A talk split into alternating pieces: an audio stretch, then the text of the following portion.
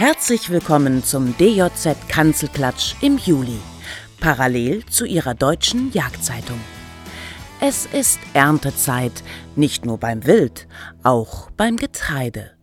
Und damit wiederum beim Wild. Wenn Raps und Mais geerntet wird, besteht immer auch die Chance, Beute zu machen.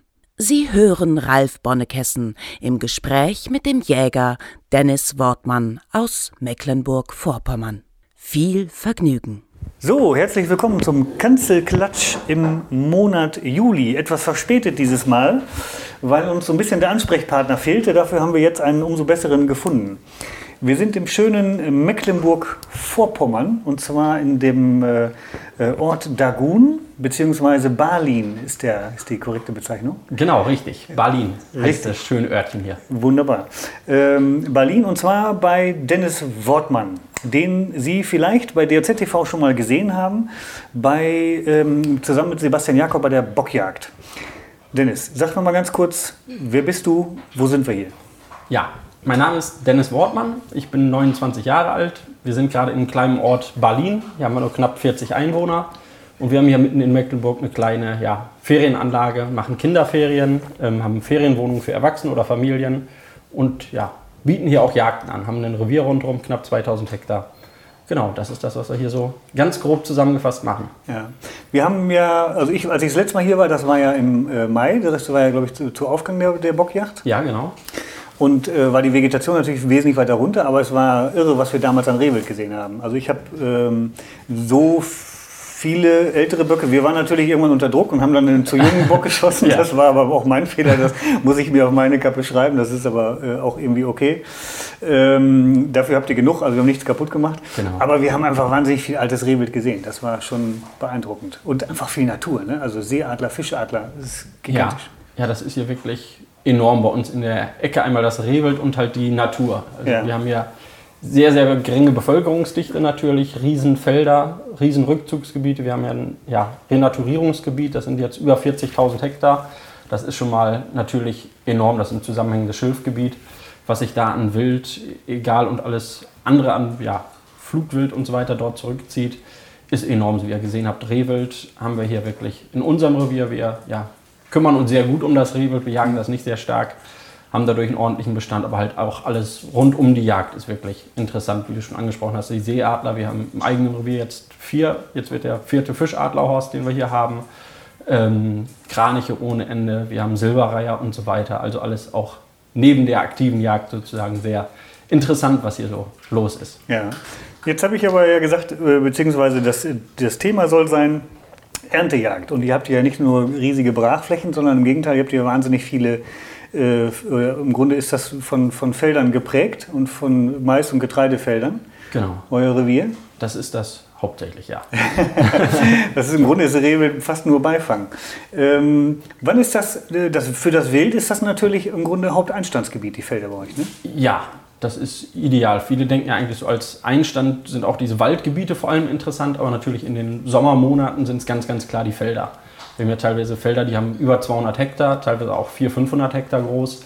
Und da sind natürlich Rieseneinstandsgebiete, wenn es jetzt der Raps ist, der Mais ist beispielsweise, da fühlen sich die Sauen natürlich enorm wohl, aber auch Rehwild, Dammwild, Rotwild, da gehen da eigentlich alle rein, haben da Ruhe. Haben, durch diese Größe ist eigentlich immer Wasser in den Schlägen mit drin und durch die ja, Weizenfelder und das Grünland angrenzend sind auch überall genug Nahrung, ja. die sie da finden. Wir haben, ähm, du hast das gerade gesagt, wir, ihr habt ähm, äh, hauptsächlich oder habt sehr viel Raps und sehr viel Maisschläge. Genau. Was, was, wird hier noch angebaut? Ähm, ja, sonst Weizen, ein bisschen Zuckerrüben, die jetzt gerade im Moment so ein bisschen leiden wegen der Trockenheit. Ähm, Gerste haben wir noch und dann hört es hier auch langsam ja, schon auf, direkt jetzt bei uns im Revier, was hier hm. angebaut wird. Halt viel Grünland. Wir haben bei unseren 2000 Hektar sind auch knapp 450 Hektar Grünland alleine dabei. Ähm, aber ansonsten sind es eigentlich hauptsächlich so Mais und Rapsschläge, das sind die großen Kartoffeln. Dafür ist es leider in den letzten Jahren immer zu trocken gewesen, deshalb wurde das mal eingestellt. Jetzt halt noch ein bisschen Zuckerrüben ähm, Weizen, Gerste. Das ist so das, was hier angebaut wird. Ja, weil du gerade sagst, Trockenheit, das ist im Moment ein Riesenproblem. Ne? Also jetzt genau, fehlt seit acht Wochen Wasser. Ne? Richtig, das ist eine Katastrophe. Wir hatten wirklich nur minimal ein bisschen Regen zwischendurch. Einen Tag hat es mal gewittert hier in den letzten, ja, du schon sagst, acht Wochen knapp. Und jetzt haben wirklich die Bauern große, große Sorgen, dass hier teilweise die Zuckerrübenfelder untergepflügt werden müssen. Letztes Jahr haben sie die nicht reingekriegt, weil es zu viel Wasser war im Winter oder im Herbst eher gesagt. Da haben sie teilweise dann noch geerntet, als der Frost kam. Da haben sie noch Mais runtergeholt. Jetzt ist es zu trocken, dass der Mais jetzt teilweise erst hüfthoch ist oder noch darunter. Und das ist natürlich eine Katastrophe für die ganze Landwirtschaft hier. Ja. Ähm, von wegen Trockenheit, hast du, wie reagiert das Wild darauf? Ähm, die, bei denen macht sich das natürlich auch bemerkbar. Also man sieht das in Schlägen, wo die sonst ja, immer waren, wenn dort kein Wasser in der Nähe ist, bleiben die Sau nicht da. Da ist es dann wiederum teilweise so, dass sie doch in die Waldgebiete auch reinziehen oder natürlich Richtung Wasser. Wir haben, wie gesagt, diese großen Rückzugsgebiete hier, da ist alles wild, also nicht nur die Sauen, auch das Rehwild, aber ja, in den Maisschlägen, da ist ja auch wirklich nur Mais, da ist kein Unterwuchs, da ist nichts drin und das ist da staubtrocken darunter. Ja. Da der Wind durchpustet, da hat man wirklich nur Sand, der da unterwegs ist. Und Feuchtigkeit, die müssen natürlich auch irgendwas ja, trinken oder schöpfen, das Wild. Ja.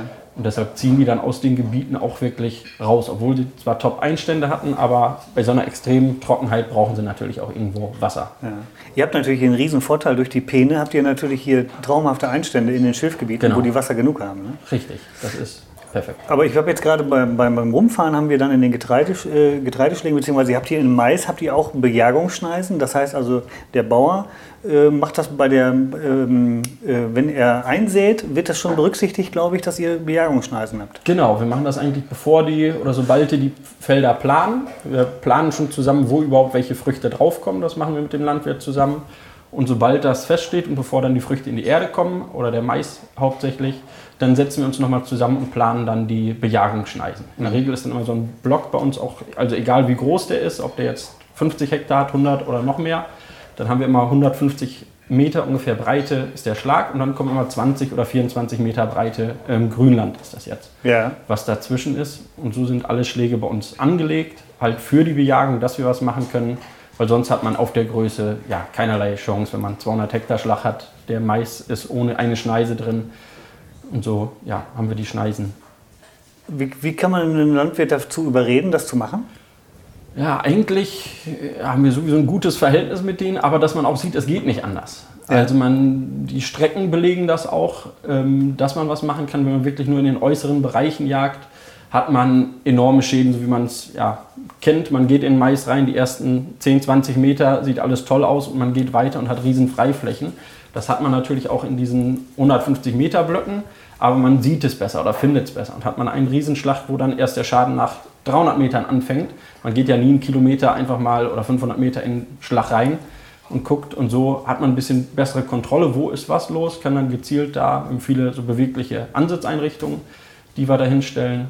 Und der Landwirt sieht halt auch die Ergebnisse. Er könnte natürlich auch sagen, komm, ich mache Wildschaden, melde Wildschaden an, aber das ist ja auch immer so ein ja, zweischneidiges Schwert. Also die müssen natürlich auch was dafür machen, wollen sie auch, wir auch. Also wollen eigentlich beide dann ein gutes Verhältnis zusammen dass die sehen, wir machen was und die ja, ermöglichen uns auch, hm. da was dran zu machen. Weil das erste Argument wäre jetzt, glaube ich, auch völlig zu Recht aus der Sicht des Landwirtes, ich habe einen Ertragsverlust auf genau. diesem 24 Meter breiten Streifen und dann ja. ein paar Meter lang.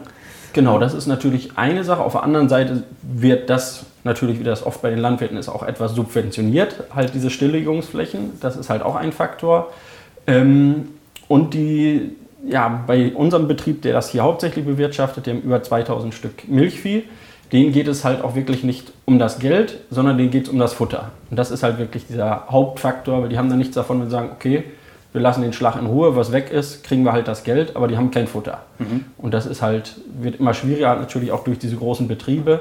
Und wenn er nicht genug Futter hat, dann ja, bringt ihm alles Geld nicht, wenn er das nirgendwo anders herkriegt. Mhm. Wenn das dann alle so machen würden. Aber wäre das theoretisch so, dass wenn jetzt, ich sag mal, wenn es Subventionen für diese Greening-Bereiche ja. gibt, dass sie das im Grunde null auf null ausgeht? Das ist recht ähnlich, ja. Okay. Es ist halt ein Mehraufwand, den die haben. Das ist es halt, ähm, weil die müssen natürlich dann das dazwischen freilassen.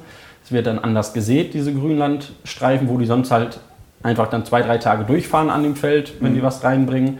Und so müssen sie es dann natürlich zu verschiedenen Zeiten. So jetzt gerade haben sie diese grünen Flächen dazwischen gemäht. Das war jetzt gerade, würden sie natürlich sonst nicht machen. Das ist halt etwas mehr Aufwand.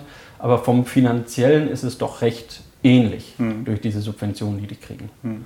Ab wann ist äh, deiner Meinung nach oder deiner Erfahrung nach äh, ist das äh, Schwarzwild in, in den Flächen oder in den Ein oder wo sind die am liebsten drin? Ähm, jetzt von welcher Frucht her? Ja. Oder? Ähm, eigentlich beides. Es kommt auf die Zeit drauf an. Jetzt im Moment sind sie stark im Raps drin, weil der Mais ist halt einfach noch nicht hoch genug. In der Regel kann man sagen, sobald der Raps ja, hier in der Blüte ist, also sobald er gelb ist, dann sind die Sauen da drin. Mhm. Davor ziehen sie auch dadurch, aber ab dann ja, haben sie das als Einstand. Im Raps wohnen und im Weizen fressen. Genau, so wie man es typischerweise kennt. genau. Okay. Die, ich habe letztens von jemandem gehört, der sagte auch, er hätte Schaden im, im Raps gehabt. Das heißt Ja. also, der wurde durchaus auch abgeäst. Also Ja. nicht nur platt getrammelt, sondern abgeäst. Genau, das stellen wir auch immer wieder fest. Okay. Also das ist auch so, was einem vorher gar nicht so doll bewusst war. Aber das haben wir vor allem komischerweise immer in den Fahrspuren. Hatten wir das ganz oft, dass sie wirklich anscheinend die Fahrspuren abgehen und das dann oben abfressen. Und das war Schwarzwild oder Rotwild? nee, Schwarzwild. Okay. Voll. Also jetzt bei uns im Revier in den Gegenden haben wir auch kein Rotwild, wir haben zwar Dammwild, Ja. die ziehen da aber meistens nur durch, machen jetzt nicht unbedingt Schaden, aber das ist komischerweise, wie gesagt, das kenne ich auch erst, ich glaube, seit zwei, drei Jahren wirklich, dass ich mir das bewusst ist, dass die es machen. Mhm. Aber das machen auch die Sauen, dass sie das dann abfressen. Äh, bevor jetzt die Ernte losgeht, nutzt ihr dann tatsächlich jetzt diese Bejagungsschneisen, um, um selber Sauen zu schießen oder, oder für Gäste oder was macht ihr damit? Genau, auch. Das machen wir teilweise mit Gästen oder halt auch wir jagen da drin dann natürlich auch aktiv, weil ja, die Landwirtschaft stellt uns die zur Verfügung und wir wollen die natürlich auch nutzen.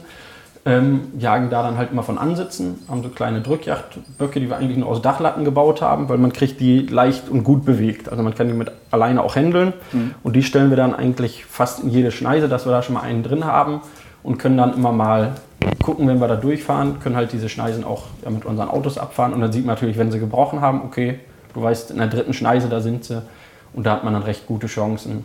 Und was halt sehr interessant ist an den Schneisen, die sind unheimlich vertraut, die Sauen. Also die kommen sehr, sehr früh, weil die haben rechts und links hohe Deckung. Ja. Wenn der Mais jetzt höher ist, jetzt im Moment ist es halt nicht so enorm, sonst haben sie rechts, links hohe Deckung, ein bisschen Gras, also die fühlen sich da sehr, sehr wohl. Und man hat es auch wirklich nachmittags. Also es ist nicht mal, dass man im Sommer sehr lange sitzen muss, sondern wenn die Bedingungen so ein bisschen passen, kann man wirklich hier um ja, 15, 16 Uhr rausgehen und hat in diesen Schneisen Glück da, auf Sauen zu treffen. Ja. Was natürlich für die Bejagung einmal von der Zeit schön ist und natürlich vom Ansprechen und so weiter muss man dann nicht die Nächte durchsitzen. Kommt halt einmal durch die Schneisen und die Ruhe, die wir halt hier überall haben. Ja, Genau, und das macht sich dann wirklich sehr gut eigentlich. okay. Die, äh, stellst du die Böcke, äh, ich sag mal, dann immer an, an, die, an die Kopfenden der Schneisen oder stellst du zwischendrin welche oder alle 100 Meter oder wie machst du das? Genau, also es kommt drauf an, wenn wir jetzt nur so ja, von der Ansitzjagd sozusagen reden, dann stelle ich die eigentlich immer irgendwo mittig. Teilweise haben wir so leicht kopiertes Gelände, dann vielleicht oben drauf, dass man in beide Richtungen gucken kann. Ja, Ähm, von Kopf eher nicht, weil die sind meistens erfahrungsgemäß wirklich in den Schneisen drin, weil sie halt, wie ich gesagt habe, sich da eher sicher fühlen. Und da stellen wir die halt rein, dass wir möglichst weit gucken können. Oder natürlich, wenn wir dann eine Senke haben, die feucht ist oder ein Wasserloch, dann ist das natürlich ja ideal für die Sauen, dass sie dahin gehen. ja klar.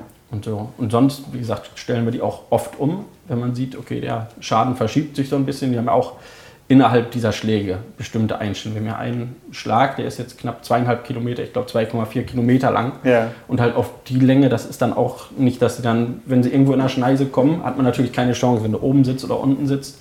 Und bei der Länge muss man das dann schon so ein bisschen ja, beobachten, wo ist was los und natürlich das Revier kennen, Ja. wo die in der Regel langziehen. Ja. Die, ähm, äh, ich habe jetzt gerade überlegt, bei den unterschiedlichen äh, Getreidearten, ähm, wo man dann, dann ja eine Erntejacht plant, die plant das ja von langer Hand, auch äh, mit den Terminen.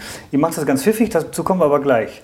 Ähm, weil ihr ja im Grunde eine, fast eine geplante Drückjacht daraus macht. Also ihr macht das im Grunde vor der Ernte. Genau. Ja, das da reden wir gleich drüber. Ähm, was ich ganz interessant finde, ist, wo lohnt es sich denn? Also wenn jetzt die Feldfrüchte geerntet werden, also im Weizen liegen sie ja teilweise nicht drin, oder da liegen sie ja tagsüber Ja. nicht drin. Äh, das heißt, lohnen tut sich eigentlich nur bei Mais und bei Raps, oder? Ja, obwohl wir hatten es jetzt letztes Jahr zum Beispiel enorm hatten wir noch nie in der Gerste. Okay. Also das hatten wir so auch nicht. Da waren wirklich Sauen satt drin. Also wir haben immer mal, dass Sauen da drin sind, auch im Weizen. Aber dann ist es meistens eine kleine Rotte oder zwei, drei Brachen mit Frischlingen. Ja. Aber jetzt letztes Jahr komischerweise hatten wir es enorm in der Gerste. Hatten wir so noch nie, aber da waren, da hatten wir zwei Schläge und die waren wirklich voll mit Sauen. Haben wir gar nicht mit gerechnet. Die haben uns dann angerufen. Wieso ist hier keiner? Also im ja, Excel oder Dressstoff Gerste, was sollen wir da? Ja. Und dann fühlen sich da auch wohl. Das kommt halt auch immer aufs Wetter drauf an. Okay. Durch diese riesen Schläge, Ruhe sind die auch oft so im Weizen, kann man hier auch Glück haben, dass sie halt mittags da durchziehen, wenn sie den natürlich gerade abnehmen. Und teilweise gehen die auch wirklich ja, wie ein Storch dem Drescher hinterher. Das Ja. haben wir auch oft, weil die arbeiten hier ja tagelang an den Feldern oder ja, auf jeden Fall ein, zwei Tage. Ähm, die sind dann genauso, wenn dann diese Schwade zusammengelegt werden, für Stroh gehen die genauso auch diese Dinge ab und gucken nach Mäusen und so weiter. Stark. Und das ist halt immer ja, erstaunlich cool, wie halt wie so ein Storch rennen dann teilweise die Sauen denen hinterher, zwar nicht direkt hinterm Traktor, aber ja. wenn die dann 200 Meter entfernt sind, kommen die da raus und gucken halt genauso, ja, was da drunter los ist. Okay. Schmeckt dann wie Brot ja. mit Mäusefleisch. Genau, richtig. so was genau. Sehr cool. Aber das ist eher, eher die Ausnahme wahrscheinlich dann. Ne? Genau. Also, Obwohl die immer auch mal, aber dass sie wirklich hinterherrennen, ist natürlich nicht ja, die Regel. Ja.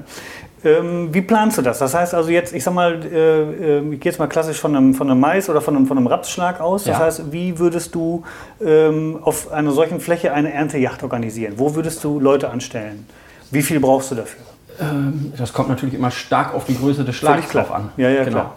Ähm, es kommt, man kann es aber auch schon mit ein paar Mann auch einen recht großen Schlag abstellen, wenn man halt sein Revier oder die anderen Reviere rundherum kennt. Also wenn wir bei uns wissen, okay, da unten sind die Schilfgebiete, da ist ein Waldgebiet, äh, man kennt halt diese Fernwechsel, die sind wirklich über ja, Jahrzehnte, vielleicht auch noch viel, viel länger bestehen die. Und wenn man das weiß, kann man sich da auch schon mit ja, drei, vier Mann gut und erfolgreich auch an einem sehr großen Schlag jagen. Ja. Ähm, es ist natürlich, man kann auch doof aus der Wäsche gucken, wenn sie dann 200 Meter weiter entfernt rausziehen. Mhm. Ähm, dann ist es aber so, wenn wir nur wenig sind, stellen wir uns auch wirklich eher nicht direkt an den Schlag, sondern gehen immer weiter weg. Okay. Weil man dann halt diesen ja, Wechsel eigentlich kennt.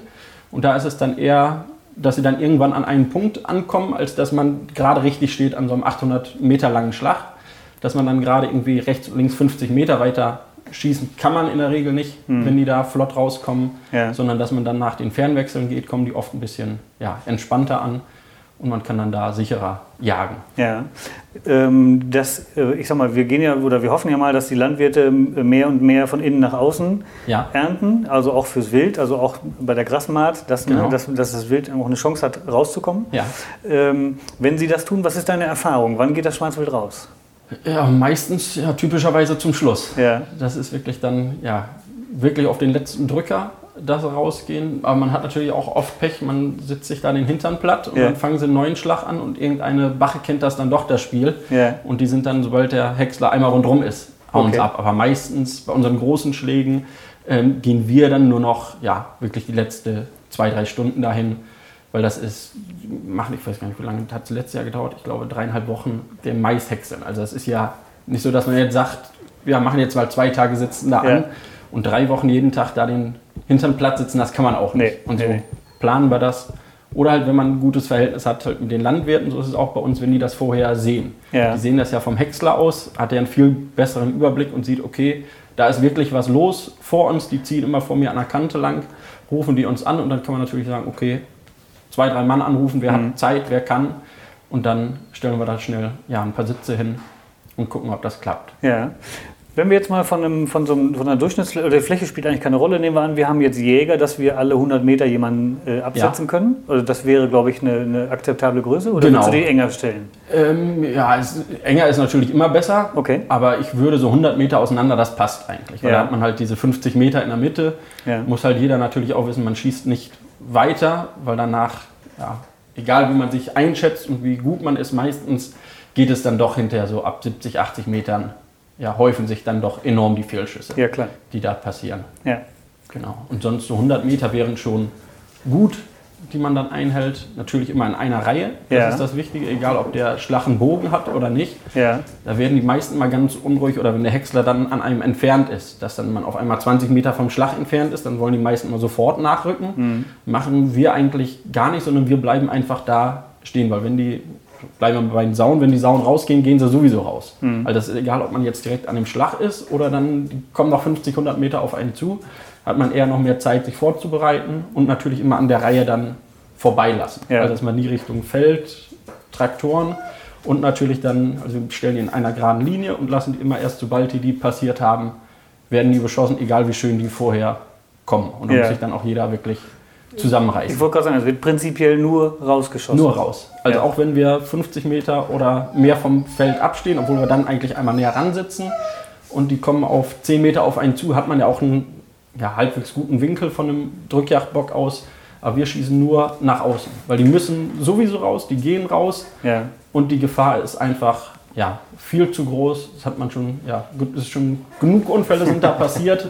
Bei uns haben sie auch mal durch einen Häcksler vor uns durchgeschossen. Mhm. Das zweimal sogar, das war auf dem Marderhund, da stand mein Vater und ich direkt in unsere Richtung, hat da vorne durchs ja, Mähwerk durchgeschossen. Und wenn du das mal so mitgemacht hast, da puckerst doch ganz schön das Herz. Und da hast du ja. dann ja, das macht doch keine Freude. Voll. Ja, das macht keinen Spaß. Also genau. ich glaube, das liegt auch daran, dass ähm, eben zur Erntejagd viele Leute eine Chance haben, die auf Drückjachten oftmals keine haben oder genau. weniger Chancen haben. Die gehen dann auch zur Erntejagd und haben wenig Übung, wenig genau. bis keine Erfahrung und die werden dann nervös, wenn das irgendwo anfängt zu grunzen. Ja. Ja. ja. das stimmt. Und dann noch die, was für mich immer ganz wichtig ist, halt die Einweisung ja. der Bestände. Auch, man hat natürlich manchmal bei der Erntezeit muss es schnell gehen, wenn man jetzt sagt, okay, die Sauen sind drin, wir müssen da schnell hin. Aber also wir jagen sowieso nur von Ansitzeinrichtungen aus und dann, dass man aber trotzdem vorher eine klare Absprache macht. Weil vor allem die, die ihr angesprochen hast, die nicht so erfahren sind, das noch nie gemacht haben, natürlich können die da genauso mitmachen, sollen sie auch gerne. Aber man muss sich halt an so ein paar Sachen ganz klar halten und das muss man vorher auch nochmal sagen. Einfach mhm. zur Sicherheit, dass halt nicht in die Richtung geschossen wird. Jeder bleibt da auf seinem Sitz, egal was passiert. Mhm. Natürlich, ja, irgendwelche Unfälle ausgeschlossen, aber ansonsten bleibt jeder da, dass nie in Richtung von Traktoren und so weiter geschossen wird. Ist natürlich immer schwierig, wenn dann die Sauen vor dir zwei, dreimal rauskommen oder du siehst da immer mal wieder einen Kopf rausgucken und du sagst, ach, das ist jetzt mein Lebenskeiler oder was auch immer. Aber das mhm. ist egal, was da ist, man muss ja. wirklich die Ruhe bewahren, weil dafür ist das Ganze dann doch zu gefährlich, so eine Kugel. Ja, ja. Ähm, was ist so, ähm, was sind so die Kardinalfehler? Kannst du das irgendwie an ein paar Punkten festmachen? Oder? Hektik, ja. das ist eigentlich ja. so halt, wie gesagt, von der Planung her. Ähm, ganz wichtig ist auch, was viele vernachlässigen, was man ja vorbildlich geschrieben ist, ist einmal diese Signalkleidung. Mhm. Das ist wirklich was, wenn man das mal beobachtet, man sieht es immer wieder, dass welche das ohne Signalkleidung machen, aber wenn du mit diesen typischen grünen Klamotten irgendwo vor einem grünen Maisfeld stehst, du, ja, ja. du siehst es nicht. Ja. Vor allem dann ist natürlich jeder ist voll Adrenalin, es kommt mhm. irgendwo eine Sau raus. Vielleicht macht man auch einen zweiten Schuss, weil der erste nicht passend saß oder was auch immer. Mhm. Und das sind so Sachen, die helfen natürlich. Natürlich mhm. muss man sowieso gucken, wo jemand ist.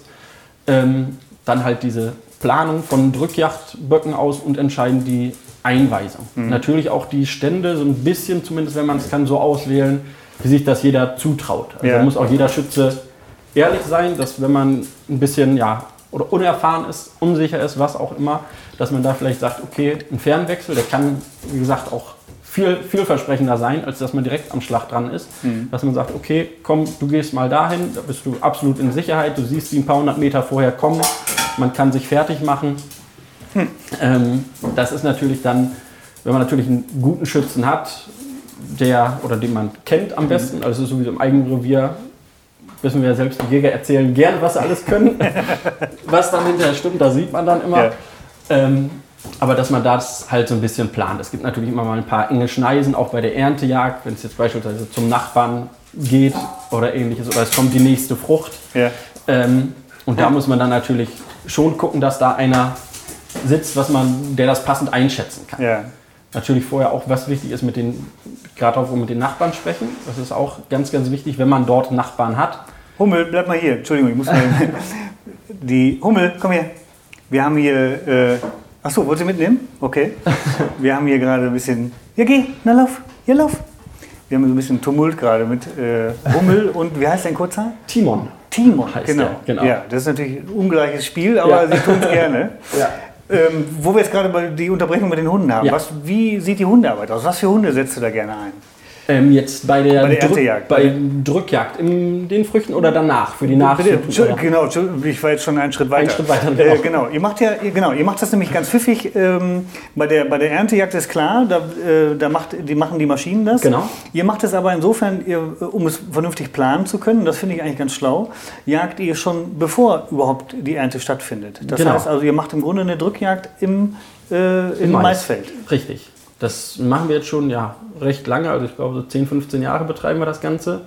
Ähm, dadurch, dass wir halt auch diese Bejagungsschneisen haben, planen wir eigentlich schon ja, fast ein Jahr vorher, wissen wir den Termin, ähm, wann wir diese Maisdrückjagd machen. Dadurch jagen wir dann halt in unseren Schlägen, die halt immer diese um die 150 Meter breit sind, dann kommen 20, 24 Meter breite Schneise. Ja. Ähm, und da drücken wir die Schläge dann einzeln mit Hundemeuten durch, oder Hundeführern, das sind nicht immer unbedingt Meuten, dass man jetzt sagen kann, es kommt einer mit 20, 30 Hunden. Mhm. In der Regel ist es ein, ein Hundeführer mit ja, zwischen zwei bis sechs, sieben Hunden, die dabei sind. Insgesamt haben wir dann so zwischen 40 bis 60 Hunde im Einsatz, also schon eine enorme Zahl, wenn man das auf die 150 Meter runterrechnet, ist alle zwei, drei Meter ein Hund, wenn sie gerade durchrennen würden. Aber das braucht man auch. Wir lassen natürlich einen Teil immer drin, also die kommen mit ja, Anhängern und Autos, wo die Hunde drin sind. Ein Teil kann sich immer ausruhen und die anderen werden dann natürlich, ja, gehen dann in den Schlag rein mit den Hundeführern. Ähm, drin wird nie geschossen, mhm. das ist auch ganz wichtig. Wir, die Schützen, wir machen das in der Regel immer so, um die 18 Schützen sind wir dabei, ähm, jagen nur von Drückjagdböcken aus, die wir direkt an die Schläge stellen, die bejagt werden. Mhm. Also wir haben so lange Anhänger, haben wir uns mal gebaut, überlegt, immer weiterentwickelt. Da kriegen jetzt mein Vater und ich, wir machen das zusammen, kriegt jeder von uns zehn Hochsitze da hinten drauf ähm, einfach hinter das Auto gehängt und dann kriegen wir halt immer alle Hochsitze mit einmal bewegt. Also mhm. wenn wir einen Schlag fertig haben, können wir diese ganzen Sitze mit einmal umsetzen. Das dauert dann vielleicht eine Viertelstunde, halbe Stunde. Das brauchen aber auch die Hunde dann zwischendurch immer als Pause. Die haben überall Wasser und dann geht es mit dem nächsten treiben weiter. Das ist ganz witzig. Ne? Ich habe das einmal erlebt. Die ja. da zwar ein bisschen Pech mit dem Wild, also genau. ne, weil die Sachen da einfach nicht da waren, aber das war ganz interessant von dem Prozedere und von der Organisation her, ne? weil diese die, die Hänger, die sind, wie lang sind die? Ja, die sind jetzt 10,5 Meter. Der Hochsitz ist immer 10, ähm, 1 Meter breit. Ja. Genau. Das ist, war, fand ich, eine gigantische Lösung. Das heißt, ja. man fährt mit dem Hänger einfach dahinter und kippt einfach den, den Drückjagdbock nur drauf. Genau. Also das hast du, glaube ich, gerade nicht gesagt. Es wird ja immer jede Schneise wird mit den Drückjagdböcken abgestellt genau. und dann wird umgesetzt und dann wird erst die nächste gemacht. Genau. Es ne? wird jedes Mal immer ein Block nach dem anderen. Wenn wir ja. jetzt vier Blöcke halt immer einen Schlag haben von 100 Hektar, der wird in vier Blöcke geteilt beispielsweise, fangen wir mit dem ersten an, wo die Hochsitze dran stehen, ja. treiben den durch. Wenn nichts drin ist, setzen wir gleich um. Solange die Sauen drin sind, gehen wir halt nochmal durch. Danach ist immer Pause. Die Hunde, Hundeführer sammeln sich an einer Stelle, trinken was, die Hunde und die Menschen natürlich. Und wir stellen in dieser Zeit mit unseren Anhängern diese Hochsitze um. Die sind halt ganz leicht aus Dachlatten gebaut, ja. hält aber, ja, ich denke mal so bis 150 Kilo halten die ungefähr. darüber nicht. Genau, darüber glaube ich dann nicht mehr.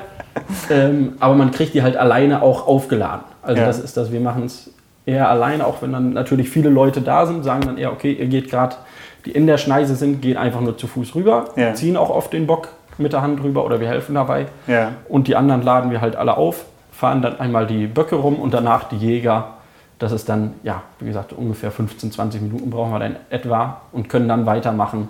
Haben die Hunde eventuell getauscht, ja, was gesoffen. Ja. Und so machen wir dann ein Treiben nach dem anderen, sodass wir einen Großteil zumindest unserer Schläge, wir machen das zwei Tage lang das Ganze, die wir dann durchgedrückt kriegen. Ja, das ist glaube ich auch ganz wichtig, dass die, die Hunde zwischendurch schöpfen können, also ja. dass sie Wasser kriegen, dass sie genau. laufen können. Das ist äh, gerade jetzt bei diesen Temperaturen, das ist ja, ja das gigantisch. Ist ne? Katastrophe. Ja. Genau. Ich habe so eine Jagd in Spanien erlebt, das war auch dann erbärmlich mit ja. 40 Grad im Schatten oder so. Das war unvorstellbar, was das sie da leisten müssen. Bringt nichts. Aber das entscheiden wir uns auch immer, egal wie spannend und schön es das ist, lassen immer den Hundeführern auch das Wort.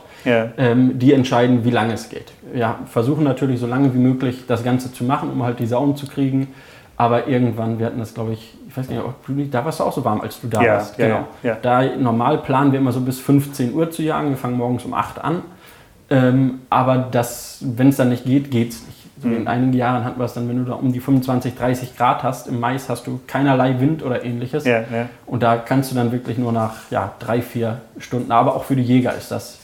Vorher hört sich das immer an, ach wieso, das geht auch länger, aber wenn man erst mal vier Stunden da mit einer Warnweste und Hut in einer brütenden Hitze sitzt. Du musst ja konzentriert sein. Du musst, genau. ja, du musst ja auf den Punkt konzentriert sein. Ne? Also das kann ja sein, dass du dreieinhalb Stunden nicht siehst und dann, und dann passiert fünf los. Minuten super Action ja. und dann ist wieder vorbei. Also genau. Und vor allem bei diesen Yachten ist es, das sind für mich mit die spannendsten Yachten. Ja. Durch diese kleine Fläche und die vielen Hunde. Man hört teilweise überhaupt nichts. Ja. Wenn die Sauen da drin sind, das ist ein unheimliches Geläut, wenn du da 30, 40 Hunde ja. laut geben. Und man steht direkt da dran. Also man ist ja wie bei der Drückjagd direkt an der Dickung und auf einmal irgendwo kommen sie. Ja. Die können rechts kommen, links kommen, auf der anderen Seite von der Schneise. Das kann man wirklich fast gar nicht zuordnen. Und dann diese 24 Meter, jeder, der das nicht kennt, sagt immer, oh, das ist ja ohne Ende. Das kenne ich ja von meinem laufenden Keiler, der hat glaube ich 15 Meter oder sowas. Ja. Und, oder ich glaube Aber da, da sagt man vorher aber hopp. Und dann sagt man hopp, genau, das ist der Unterschied. Und man steht nicht 20 Minuten im Anschlag oder Voranschlag. Genau. Und dann irgendwann denkt man, ach, jetzt kommen sie nicht, dann legst du die Waffe wieder runter und dann kommen sie genau dann. Ja. Das ist es halt. Das ist enorm spannend und da muss man wirklich hochkonzentriert sein. Deshalb ist es auch zeitlich begrenzt. Wenn du dann die Sonne dir auf den Kopf scheint, dann bist du es hinterher nicht mehr. Ja. Dann ist man nicht mehr fit. Ist das, äh, ist euch, äh, macht ihr das dann auch so, dass ihr sagt, so eine Yacht machen wir dann auch direkt vor der Ernte noch oder, oder ähm, äh, macht ihr zusätzlich noch eine Erntejacht? Mm, genau, wir machen die immer im September. Ja. Findet diese Maisdrückjacht eigentlich Anfang Mitte September machen wir das Ganze immer. Ähm, und direkt im Anschluss geht es eigentlich mit dem Häckseln dann los. Also das ist, wir machen es normal Samstag, Sonntag, diese Yacht. Und dann am Montag geht es bei den ersten Schlägen los. Also die Landwirte, die warten auch, wenn natürlich der Mais soweit ist. In den letzten Jahren war es aber immer so, Sonntag und dann am Montag fangen die gleich an mit der Ernte. Da machen wir es halt auch, dass wir dann ja, abstellen oder diese Erntejagd im eigentlichen Sinne. Ähm, aber das ein bisschen weniger, weil es halt enorm lange dauert, ähm, wie ich gesagt habe. Und auch mit den Schlägen ist es teilweise schwer, bis sie die hier runter haben. Mhm. Also wir machen das eigentlich nur mit Leuten, die wirklich hier direkt vor Ort sind, wo man dann schnell eingreifen kann und sagen, mhm. okay, jetzt sind die Sauen drin, da müssen wir hin, dann machen wir das. Aber ansonsten fällt mal wieder ein Häcksler aus, dann wartest du da fünf, sechs Stunden, dann passiert nichts. Mhm. Oder die nehmen das Vorgewende weg von einem Block. Das dauert halt alles hier bei den Flächen etwas länger. Als ja, in Westfalen ja, beispielsweise, da, ja. das kenne ich da die Flächen, wenn du da mal einen Schlag von fünf oder zehn Hektar hast, dann ist mhm. das auch schon ganz ordentlich. Mhm. Und da, aber das ist hier ja alles ein bisschen anders. Ein bisschen anders. Die Größe. Ja, die Größe ist wirklich beeindruckend. Also das ist echt äh, gigantisch. Ähm, wie ist das jetzt im, äh, im Raps? Geht das ja wahrscheinlich gar nicht. Also ich sag mal, Treiber brauchst du nicht durchzuschicken. Äh, ich weiß nicht, ob die Hunde reingelassen werden, aber wahrscheinlich nicht. auch nicht. Nee, ne? das, das, ist zu gefährlich. Zu gefährlich. Ja. Wir hatten vor zwei Wochen ja, eine Nachsuche. Da ja. mit vier Hunden insgesamt sind wir zehn Stunden im Keiler hinterhergelaufen. Ja. Da hat ein Hund noch ja, schwer erwischt leider, ein BGS war das. Ja. Der wird jetzt zwar wieder fit zum Glück, der muss aber auch, ich glaube, dreimal jetzt operiert werden insgesamt. Der wurde krank geschossen, leider, aber das ist halt, da drin kommen die Hunde nicht schnell genug weg. Weil das mhm. ist, und als Mensch hat man sowieso keinerlei Chance. Der Keiler wurde krank geschossen, nicht der Hund. Nee, genau, der Keiler wurde krank geschossen, ist dann ja erst durch ein Schilfgebiet bei uns durch, dann in den Raps, ja. aber der Schlag hat auch, ich glaube, 250, 300 Hektar ungefähr ja. hat der. Das ist mit dem Nachbarschlag zusammen.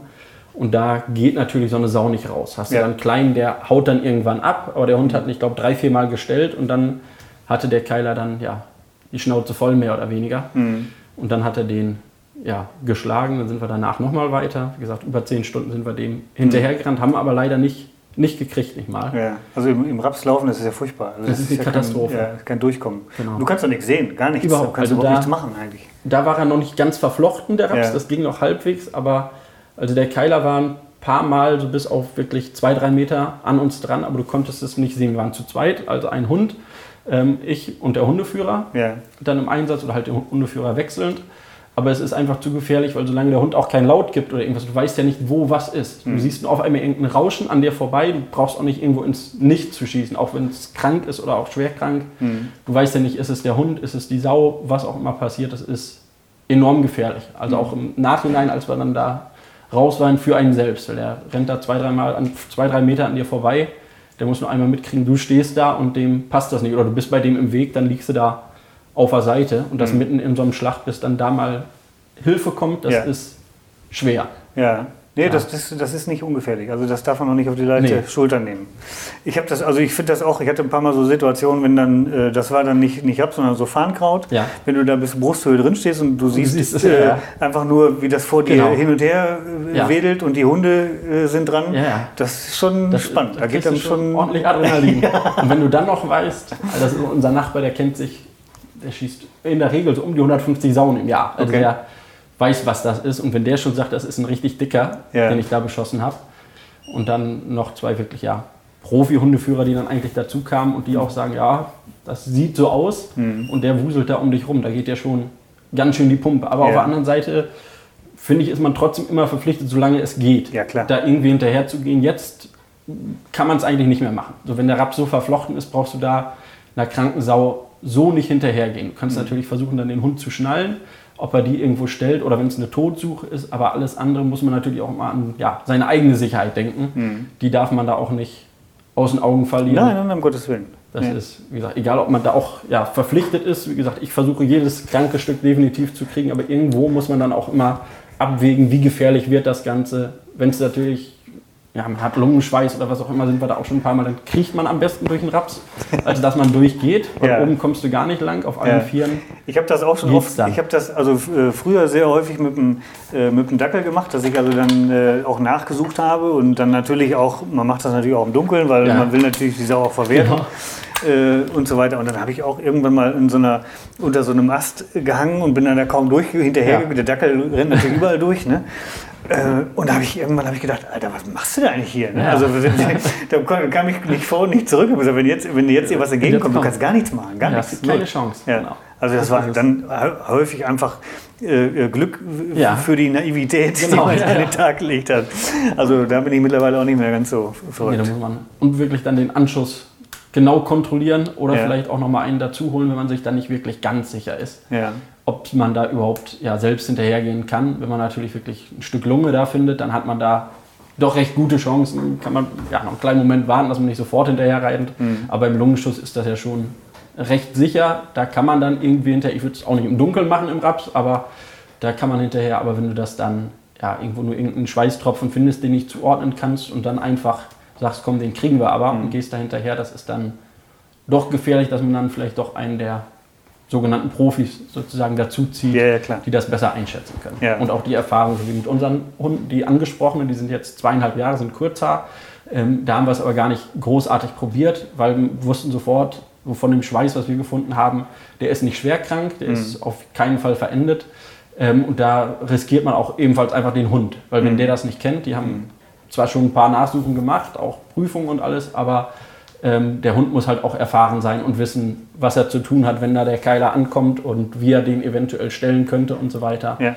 Dass man da wirklich bei solchen Sachen auch einen hinzuzieht, der das schon ein paar Mal mehr gemacht hat mit seinem Hund. Auf jeden Fall. Genau.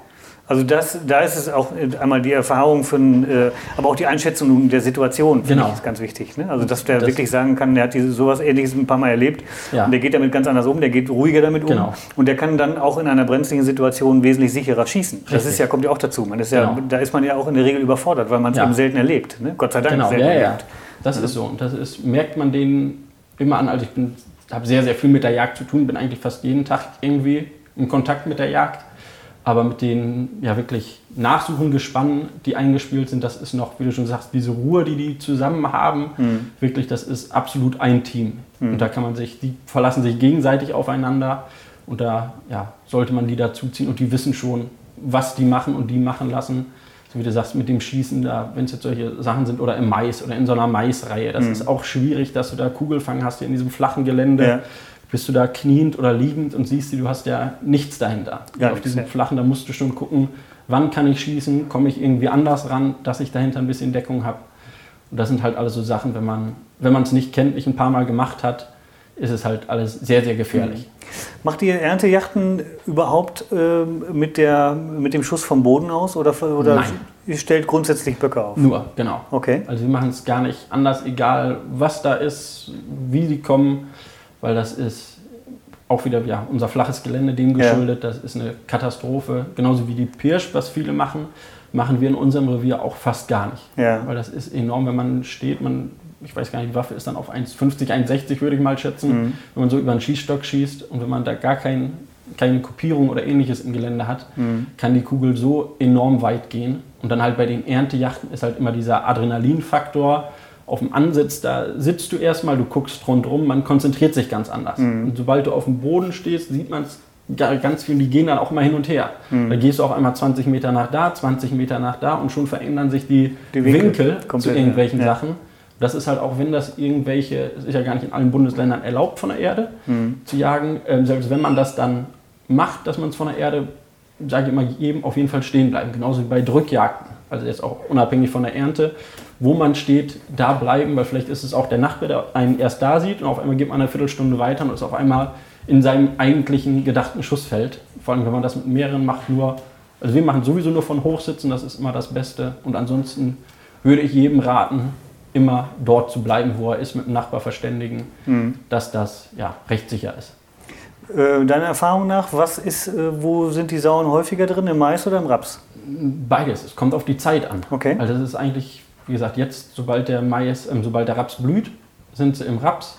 Ähm, und wenn dann der Mais reif wird, sind sie alle im Mais drin oder Okay. die meisten. Mhm. Eigentlich ist es fast ein fließender Übergang. Sobald der Raps runterkommt, gehen die alle in Mais. Ähm, davor halten sich da sehr, sehr gerne natürlich drin auf. Aber Mhm. das ist so ein bisschen ja, zeitlich abhängig. Im äh, Mais haben sie natürlich viel mehr zu fressen. Das ist halt das. Im Raps ziehen die dann oft früh raus, Mhm. hier, dass sie wirklich sehr früh unterwegs sind, dann losgehen. Aber wenn der Mais natürlich später steht, hast du die Weizenschläge nicht mehr und die haben halt auch das Futter direkt vor Ort. Wenn die Mhm. da noch ein Wasserloch drin haben, gehen die eigentlich fast gar nicht raus. Wenn Mhm. du da nicht so Schneisen da drin hast, wie wir die haben, hast du kaum eine Chance, die wirklich zu jagen. Weil die, Mhm. ja, die haben Nahrung da drin, die haben Wasser, wenn sie das da drin Ja, haben. wenn sie Wasser haben, dann haben sie genau, alles. Ne? dann ja. gehen die nicht weg. Ja. Die, ähm, ich hatte jetzt ein, paar von ein paar Freunden, die mir gesagt haben, dass sie äh, noch äh, keinerlei Schäden im Weizen haben, was natürlich auf der einen Seite erfreulich ist. Ne? Aber Ja. die hatten ähm, zum selben Datum im letzten Jahr hatten die schon äh, richtig Strecke gemacht am Schwarzwild im Weizen Ja. und dies Jahr noch gar nicht. Hast du da? Das ist hier auch sogar ja, in der Tat ähnlich. Okay. Also, dass wir deutlich weniger Schäden im Weizen haben. Ja. Ich glaube, das hängt auch alles so ein bisschen mit dieser Verzögerung sozusagen. Dieses Jahr verschiebt sich ja alles etwas zeitlich. Ja, durch die Trockenheit. durch die Trockenheit, die wir hier haben. Ähm, dadurch verschiebt sich alles so ein bisschen. Der Weizen ist jetzt natürlich ja recht weit, das Ganze, aber da hatten wir wirklich wenig Schäden. Genauso wie normal jetzt zu dieser Zeit sind die auch gut im Mais drin. Jetzt sehen Mhm. wir sie aber nur die Fährten, dass die mal durchgehen. Aber das kommt halt auch immer ein bisschen auf die Zeit, Wetter an, wie das da aussieht. Mhm. Genau, die Wiesen, die sehen bei uns teilweise ja, gefährlich aus, Mhm. weil da natürlich das Wasser unten dran ist, was sie jetzt brauchen bei der Trockenheit. Also Ja. gehen die sowieso zum Wasser, holen sich da ja, ihre Würmer, die Eiweiße aus dem Grünland raus. Und da hat man dann natürlich die Schäden mehr. Durch Mhm. die Trockenheit, die gehen dann eher in diese Bereiche und machen da dann Schaden. Von der Ausrüstung, äh, äh, Waffe, würdest du sagen, wie Drückjagd? Das heißt also am besten flüchtig. Genau, Und das würde ich immer bei einer Erntejacht empfehlen. Dein Kollege ist da gerade so lang gesprintet. Achso, der läuft hinter dem Dackel her. Das kann gut sein. jetzt kommt er wieder. Ja. Also, nee, der hat, einen, der hat einen Bock gesehen, denke ich mal. Der hat nämlich kann jetzt den. Fotoapparat geholt Ah, okay. und rennt jetzt ganz schnell los. Bitte? Babyfuchs. Ah, okay. Oh, das ist gut. Da müssen wir den Dackel äh, gleich aufpassen. Ah, der rennt da jetzt hinterher. Das ist ja cool.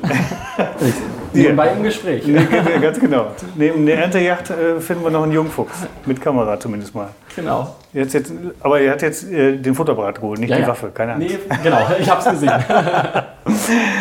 Ja, also äh, Ausrüstung im Grunde wie, wie bei der Drückjagd, eben nur eine luftigere Kleidung. Also Genau, wie. Drückjagd im Sommer. Sonst ist es eigentlich ja, exakt das Gleiche. Nicht zu viel mitnehmen, sag Ja. ich mal, weil das ist einem eher im Weg. Auch wenn Ja. man jetzt auf dem Drückjagdbock oder irgendwas ist. Man muss sich bewegen, man muss mitschwingen können, wenn man da noch einen Rucksack mit hat und Mhm. sonst was. Was natürlich wichtig ist, ist was zu trinken. Ja. Wenn es mal doch länger gehen kann oder es ist ein Stopp halt wegen einer Maschine, die nicht läuft und auf einmal steht man da eine Stunde. Es ist meistens in der Sonne die Ernte. Ja. in der Sonne, dann brummt einem schnell der Kopf oder man wird unkonzentriert. Deshalb sage ich immer bei solchen Sachen immer irgendwie eine Flasche Wasser oder sonstiges mitnehmen. Sonst halt flüchtig Visier, weil ja, meistens kommen die Sauen nicht gerade langsam raus, wenn Mhm. Ja. die dann kommen. Logo. Genau. Ein Glas natürlich, dass man vorher auch mal was gucken kann oder weiter weg ist, dass man was ansprechen kann.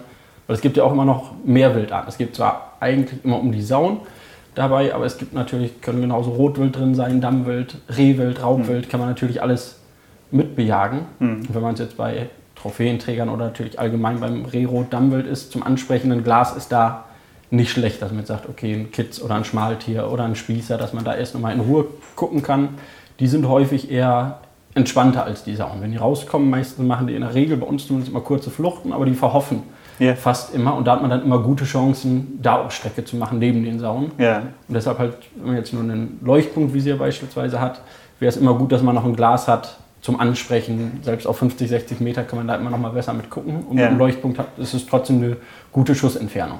Okay. Dass man da eigentlich beides so ein bisschen mit dran denkt, weil man kann es ja immer gerne kombinieren, Mhm. wenn es halt vorkommt. Ja, Logo. Genau. Ja. Und wann habt ihr die nächsten Jachten geplant? Ähm, die nächste, ja, er, September. wir machen die erste, unsere Maisdrückjagd im September, genau. Vorher wird ja der Raps runtergehen. Das ist halt, da sind wir jetzt auch schon in der Planung, wann das sein wird. Normal ist es immer so Mitte August eigentlich erst gewesen. Ja. Es wird dieses Jahr deutlich früher. Das ist auch ein Riesenproblem immer, das weiß ich, dass man versucht immer gute Leute zusammenzukriegen. Ja. Und dann wird der Termin immer vorgeschoben, Genau. verschoben, hingeschoben, früher gemacht. Es ist, Es ist furchtbar. eine Katastrophe. Ja. Das kann man auch nicht irgendwie ändern. Ne? Also es Nee. ist echt, weil der Lohn, du musst ja, der ist ja auf den Lohnunternehmer angewiesen. Genau. Und äh, der sagt dann wieder, ja, das muss wieder zusammenhängende Flächen sein, dann ist wieder wetterabhängig. Richtig. Also das sind so viele Faktoren. Und das ist, also hier sind es bei uns nicht mal Lohnunternehmen, also das ist eine Agrargenossenschaft, die das meiste macht. Ja.